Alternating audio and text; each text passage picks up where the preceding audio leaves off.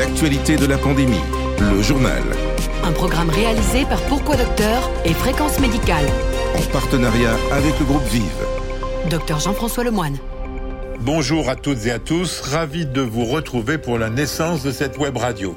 Et premier épisode, comme dorénavant chaque début de semaine, l'actualité de la pandémie. Et bien évidemment l'actualité de la vaccination qui se met péniblement en place, en fait essentiellement pour des problèmes de livraison de doses, une vaccination désormais adoubée par la majorité des Français. Les questions pratiques restent nombreuses sur l'espacement des doses, sur l'association des vaccins ou encore les vaccins russes et chinois. Le professeur Jean-Paul Stahl, professeur d'infectiologie à Grenoble, va tenter d'y répondre. Notre éditorialiste, Dr Jean-Paul Mar, a fait le point sur les mutations qui terrorisent nos autorités de santé. Il est plus réservé. Thierry Borsa, le rédacteur en chef de pourquoidocteur.fr, consacrera sa réflexion au prix payé par les jeunes avec des répercussions jusque sur leur santé mentale. Et puis le professeur Vincent Maréchal, un des créateurs du réseau Aubépine, qui se propose de détecter le virus dans les eaux usées, nous expliquera que même encensé par le monde médical, ce n'est pas simple d'imposer un tel indicateur précoce et précis dont tous les décideurs ont besoin aujourd'hui pour prendre les décisions de confinement lourdes de conséquences. Enfin, je vous conseille, en fin de journée, un commentaire sur l'interprétation des données du laboratoire Pfizer par l'HAS, un commentaire qui peut surprendre. Le journal de la pandémie. Jean-Paul Mar, bonjour. Bonjour Jean-François.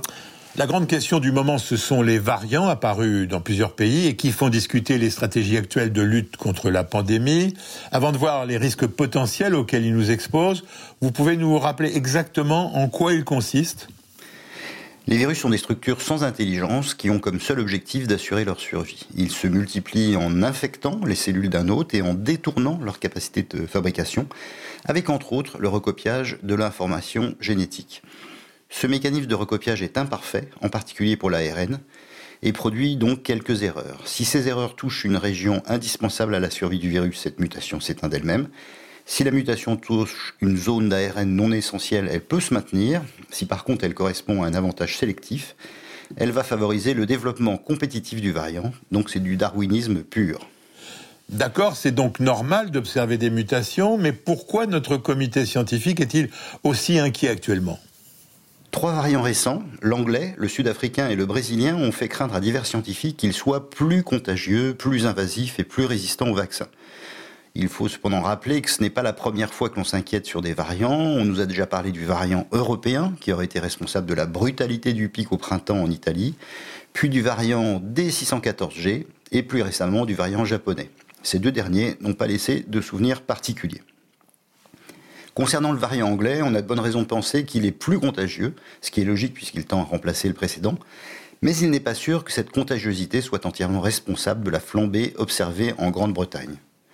Est-ce qu'il est plus dangereux? C'est ce que laisse entendre avec beaucoup de prudence Sir Patrick Vallance, qui est conseiller de Boris Johnson, à partir, il faut le dire, d'une étude préliminaire très critiquable qui a comparé des patients infectés par la souche continentale et des patients, des malades infectés par le nouveau variant.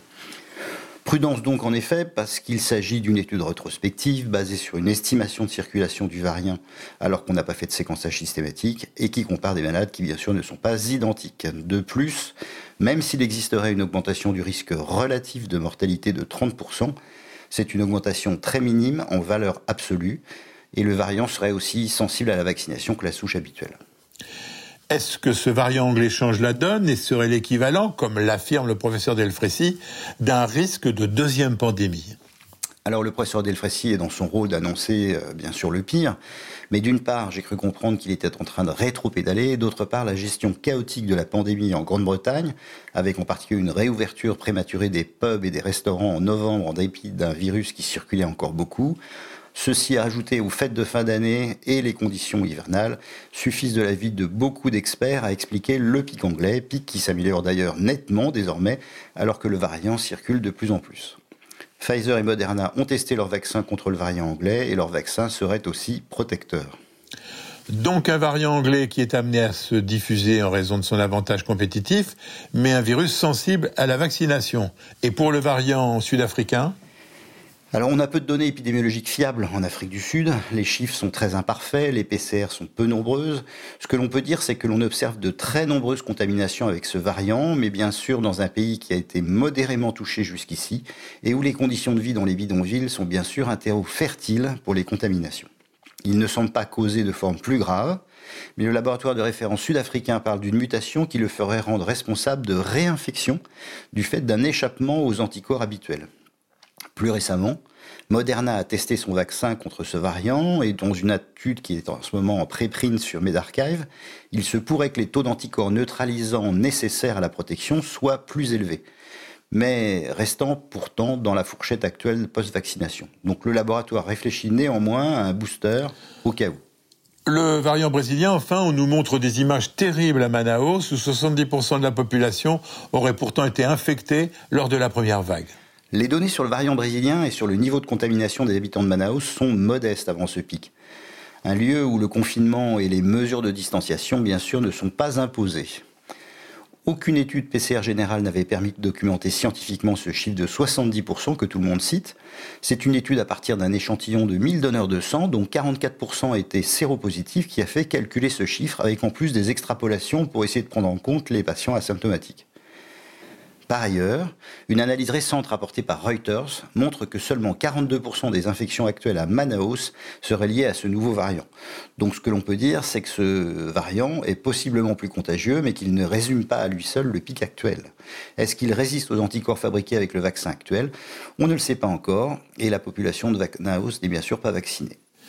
Et dans ces heures sombres, Jean-Paul, vous avez de bonnes nouvelles?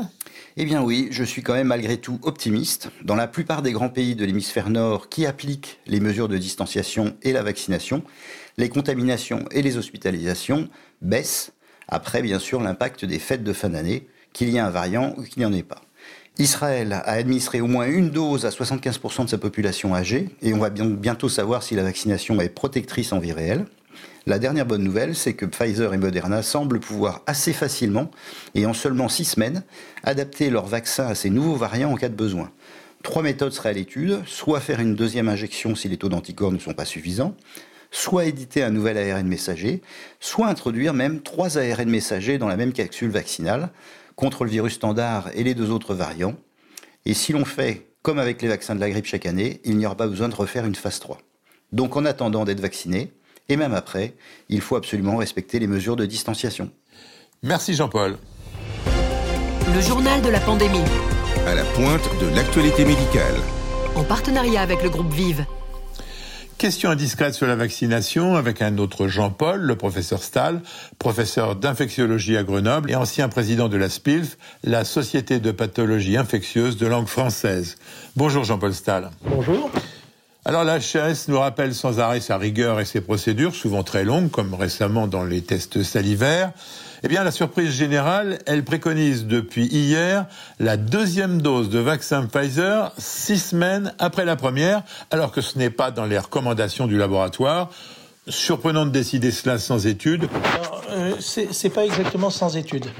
Euh, c'est-à-dire que l'analyse des données euh, de, des, essais, de l'essai Pfizer en l'occurrence, et, de Moderna d'ailleurs en, suivant, montre que après la première injection, on est protégé grossièrement. Alors après, ça, ça, dépend un petit peu des catégories, des sous-groupes et compagnie, mais on est protégé à peu près à 75 euh, ça, c'est une donnée qui existe déjà.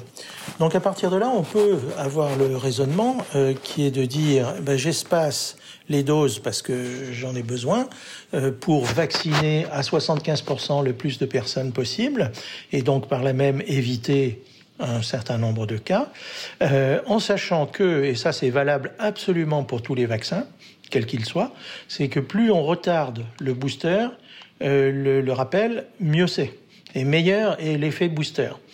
Euh, L'inconvénient, c'est bien entendu le, délai. Si on le prolonge trop longtemps, on laisse les gens euh, réceptifs alors qu'on voudrait les protéger. Donc là, il y a un équilibre à tenir, mais euh, ça n'est pas physiologiquement parlant, ça n'est pas du tout un inconvénient de, prolonger ce délai. Je dirais que sur le plan immunologique, au contraire, c'est mieux. Vous dites 75% au bout de combien de temps? Bah, Au bout des, grossièrement, la grosse semaine, les 10 jours qui suivent la primo-injection. Alors six semaines et pourquoi pas trois mois, puisque l'efficacité à trois mois est désormais connue, semble solide. Ben, simplement que euh, si on dit trois mois, ben, ça va laisser 25% euh, de personnes, euh, c'est pas exactement des personnes, mais bon, on va raisonner comme ça, 25% de personnes non protégées malgré une, une, première injection. Et donc ce délai de trois mois, plus, plus, ou trois mois, ou quatre mois, ou cinq mois, ou plus, plus on le prolonge, plus on donne bien entendu un risque à, ces personnes-là. Donc euh, le, le, le, délai des, des, rappels est toujours en fonction de cette appréciation du risque par rapport aux bénéfices qu'il y a à, à, allonger. Donc en l'occurrence, euh, trois semaines sur le plan statistique, on, ne compromet pas euh, la sécurité des personnes vaccinées et ça permet d'avoir un effet rappel plus, important. Ou si on compromet euh, l'efficacité initiale, c'est vraiment à la marge. Euh, donc, euh, c'est pas pas forcément absurde. C'est le raisonnement qu'ont fait les Anglais avant nous avoir plus de plus de personnes vaccinées. Un raisonnement, mais toutefois pas une preuve scientifique. Autre commentaire alors, une injection de vaccin Pfizer égale deux injections de celui d'AstraZeneca, puisque les efficacités sont similaires. Non, parce que c'est pas sans doute pas les mêmes populations qui vont être concernées. C'est-à-dire autant euh, le, Pfizer et le Moderna sont des vaccins à très haute efficacité, 95% hein, officiellement dans les essais, même si en vraie vie c'est peut-être un petit peu moins, mais quand même c'est des vaccins qui ont une excellente excellente efficacité. Donc il est assez logique de d'essayer de protéger les personnes qui sont à risque. Maintenant, euh, avec le, le vaccin Astra, c'est probablement, je n'ai pas encore bien entendu les, euh, les, les, recommandations, mais il est tout, il est tout, on a tout lieu de penser que ça sera pas la même population qui sera concernée, ça sera plus la population plus jeune et euh, à moindre risque. C'est-à-dire qu'avoir une efficacité de 70% chez les personnes qui sont peu à risque, euh, le, en fait, la chance ou la malchance d'un événement défavorable est quasi nul à l'arrivée, mais on a agi sur la circulation du virus. Euh, donc euh, c'est vraiment, je pense, un raisonnement populationnel et des, des, des cibles, si l'on peut dire, euh, qui, se, qui seront différentes. Il faut rappeler que 70%, c'est l'efficacité du vaccin contre la grippe. C'est voilà, grossièrement, c'est l'efficacité du, vaccin contre la grippe. Tout le monde sait que malgré la vaccination, on peut avoir des cas de grippe, mais on quand même, on a une action extrêmement importante sur l'épidémie. Donc là, ça, je pense que le raisonnement va être euh, absolument similaire pour des personnes, je rappelle, qui n'ont pas un risque important. Euh, on ne le propose pas pour ceux qui ont le plus de risques, euh, alors qu'il y a un vaccin qui est plus efficace. L'argument majeur de ce vaccin AstraZeneca est son prix. Ne risque-t-on pas d'avoir la polémique vaccin de riches, vaccin de pauvres? Non, euh, pas du tout. Enfin, moi, je raisonnerais pas du tout comme ça, même si les payeurs sont évidemment ravis d'avoir un vaccin pas cher. Mais le, raisonnement euh, qui, qui, qui, va être tenu, euh, c'est vraiment un raisonnement d'efficacité et d'efficacité sur l'épidémie sur et une efficacité de protection des personnes concernées. Y a-t-il un choix rationnel entre le Pfizer et le Moderna? Il n'y a pas de choix rationnel, c'est celui qui est disponible et le bon. Et le bon. Euh, leur efficacité est tout à fait similaire, donc euh, et leur euh, finalement leur technologie est tout aussi est tout aussi similaire. Donc il n'y a pas de raison de privilégier l'un par rapport à l'autre. C'est la disponibilité qui va faire qui va faire le choix. On peut faire le choix première dose Pfizer, deuxième dose Moderna? Alors on n'en sait rien. Euh, euh, pour l'instant, la recommandation, c'est de continuer avec le même vaccin. Euh, pour, le, rappel, il n'y a pas encore d'études qui permettent de, de valider le fait qu'on puisse indifféremment faire la première injection avec l'un et la deuxième avec l'autre. Donc il vaut mieux s'en abstenir, d'autant que dans l'organisation des vaccins, quand on vous fait la première injection, on vous donne le rendez-vous pour la seconde, avec bien entendu l'assurance d'une dose. Euh, correspondante. Donc euh, il n'y a pas vraiment lieu de, de basculer de l'un vers l'autre. Le professeur Christian Bréchot, qui est une référence mondiale en virologie, dans une de mes émissions, suggérait que la bonne association serait probablement vaccin ARN, puis rappel avec celui d'Astra pour obtenir une très bonne immunité et qu'il faudrait de façon urgente mener cette étude. Mais on peut dire ça que quand on a fait l'étude. Pour l'instant, elle n'existe pas. Donc, euh, c'est peut-être une bonne idée. Mais encore faut-il le démontrer. Donc, euh, pour l'instant, ça ne peut pas être recommandé. Parlons d'immunité collective, puisque c'est clairement désormais le but. Quel est le pourcentage de vaccinés réalistes pour l'obtenir? Disons que l'immunité collective, ça se calcule en fonction des, paramètres de l'épidémie, en particulier le, fameux R0. Euh, sur ce que l'on avait, euh, je dirais, euh, défini à partir de, des, grands moments épidémiques, c'est qu'il faudrait un minimum de 60% de personnes immunisées dans la population pour arriver à un début d'immunité collective. Euh, est-ce que c'est réaliste d'obtenir 60% ben, Ma foi, ça dépend de la volonté des personnes de se faire vacciner et puis de la livraison des doses. Euh, maintenant, euh, personne n'a dit que cette immunité collective devait être assurée en trois, en trois mois. Donc il n'est pas impossible de penser qu'on y arrive. ceci dit, on a aussi une immunité collective antigrippale, ce qui ne dispense pas qu'il y ait des cas de grippe. Euh, ni même des, épidémies de grippe. Simplement, elles sont de moindre importance par rapport à ce qui est euh, une pandémie grippale, par exemple.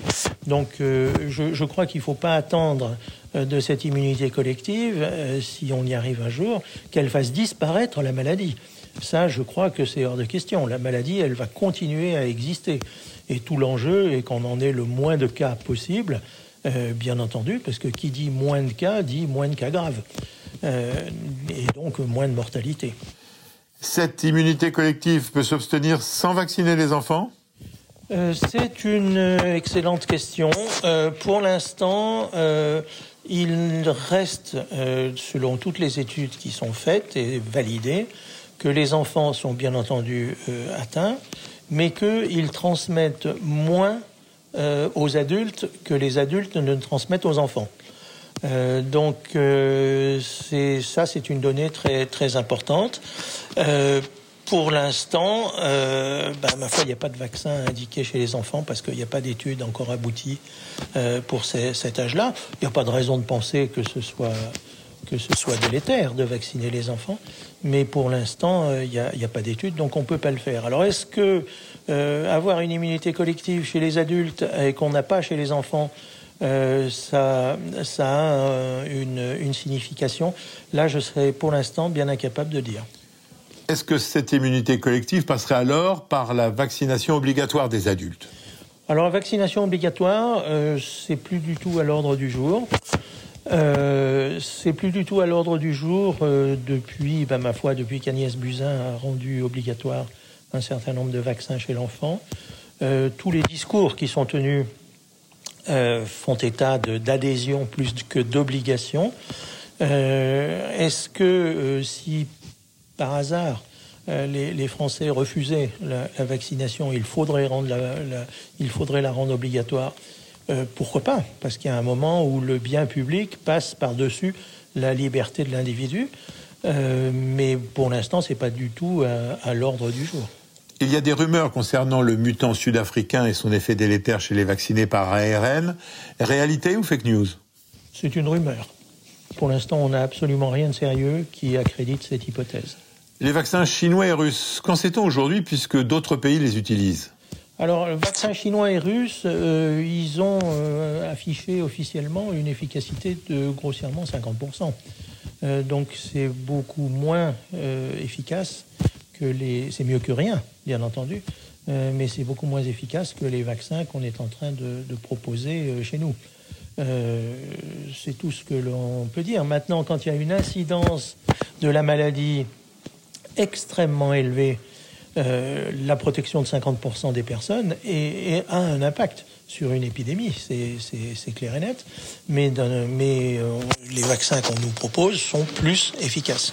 Ce ne sont donc pas clairement des alternatives. Dernière question, on parle de transfert de compétences pour fabriquer ces vaccins par d'autres laboratoires, ces vaccins qui nous manquent.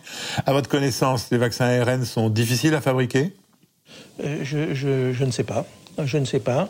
Euh, tout ce que je sais, c'est que quand même l'ARN et qu'on a l'habitude, nous, de manipuler euh, par le biais d'échantillons pour, pour faire des, tests diagnostiques, par exemple, c'est une molécule fragile. donc j'imagine bien que sur le plan industriel, ce comportement vis-à-vis d'une protéine fragile perdure. Et donc, c'est n'est pas forcément très simple.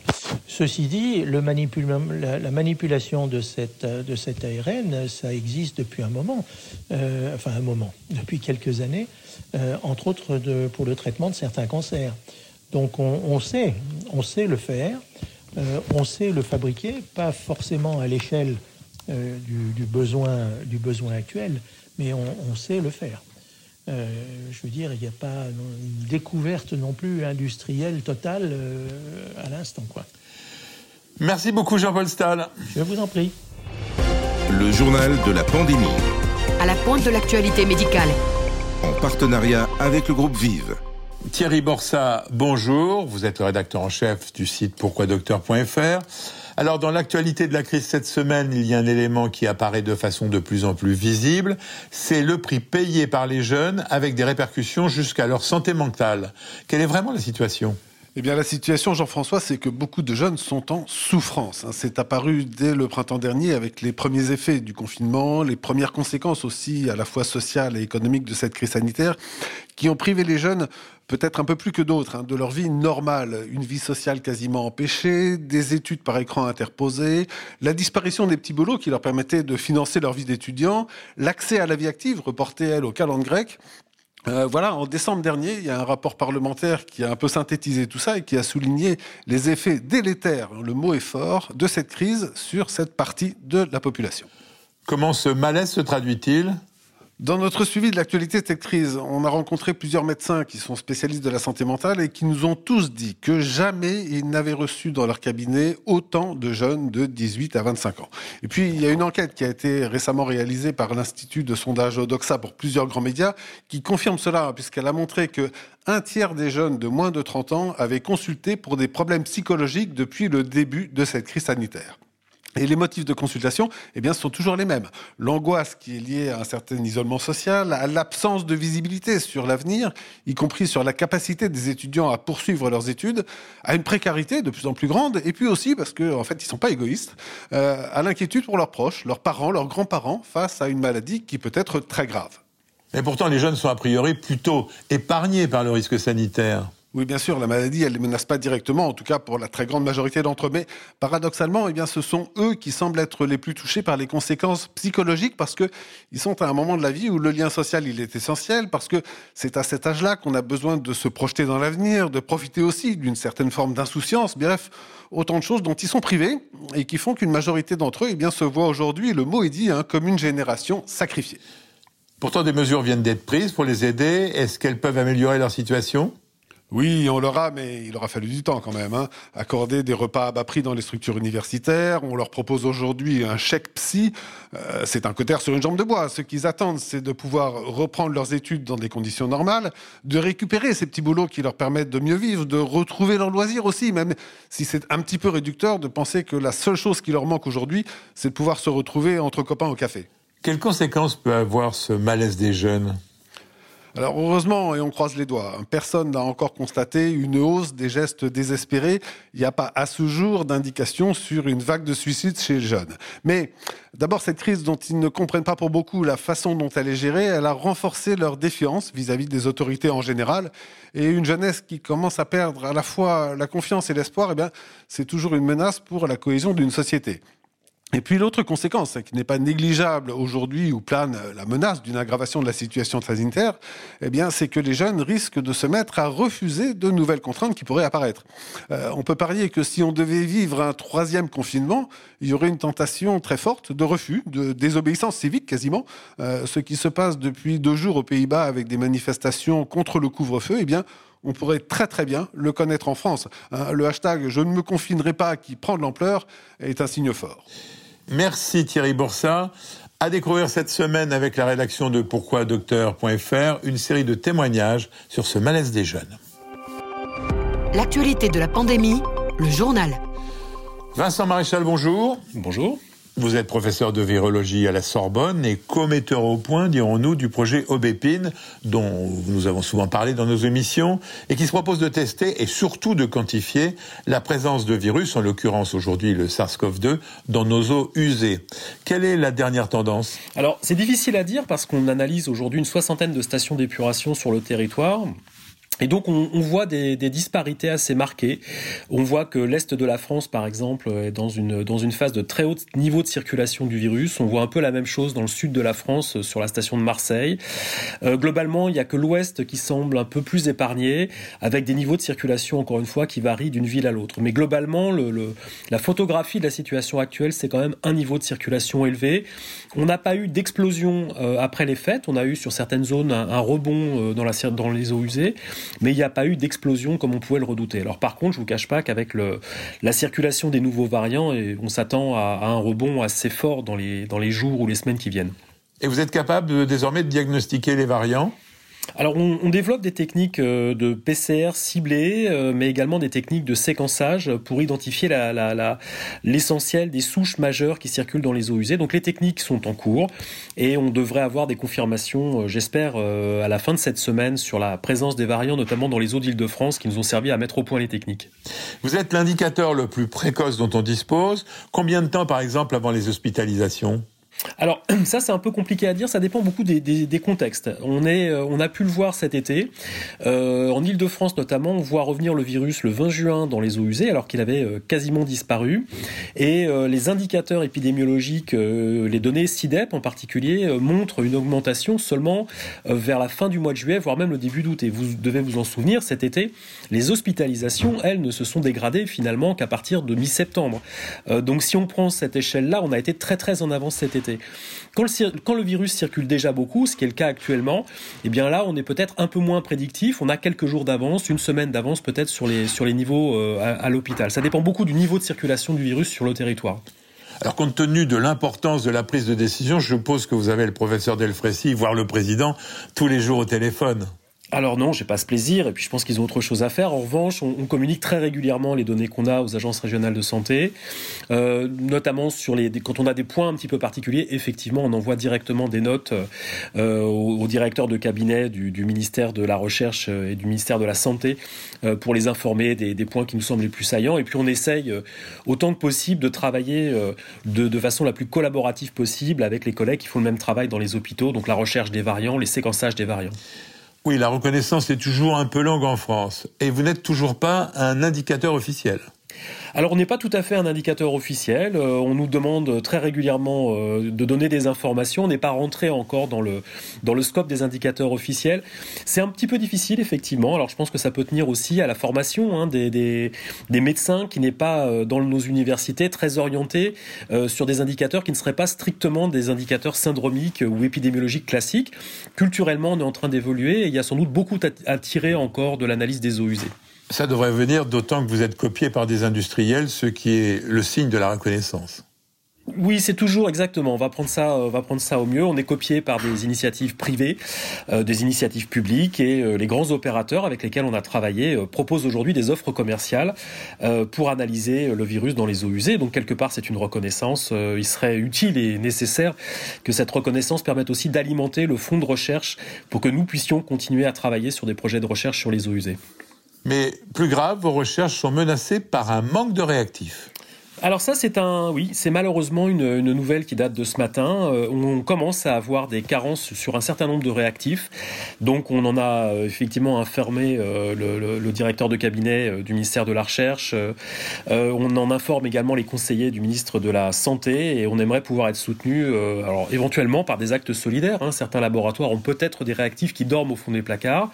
Donc on va sans doute déployer un appel pour ne pas avoir de carence parce qu'aujourd'hui, plusieurs des laboratoires du réseau Bépine m'ont annoncé qu'ils arrêtaient les analyses, ils n'ont plus les réactifs nécessaires.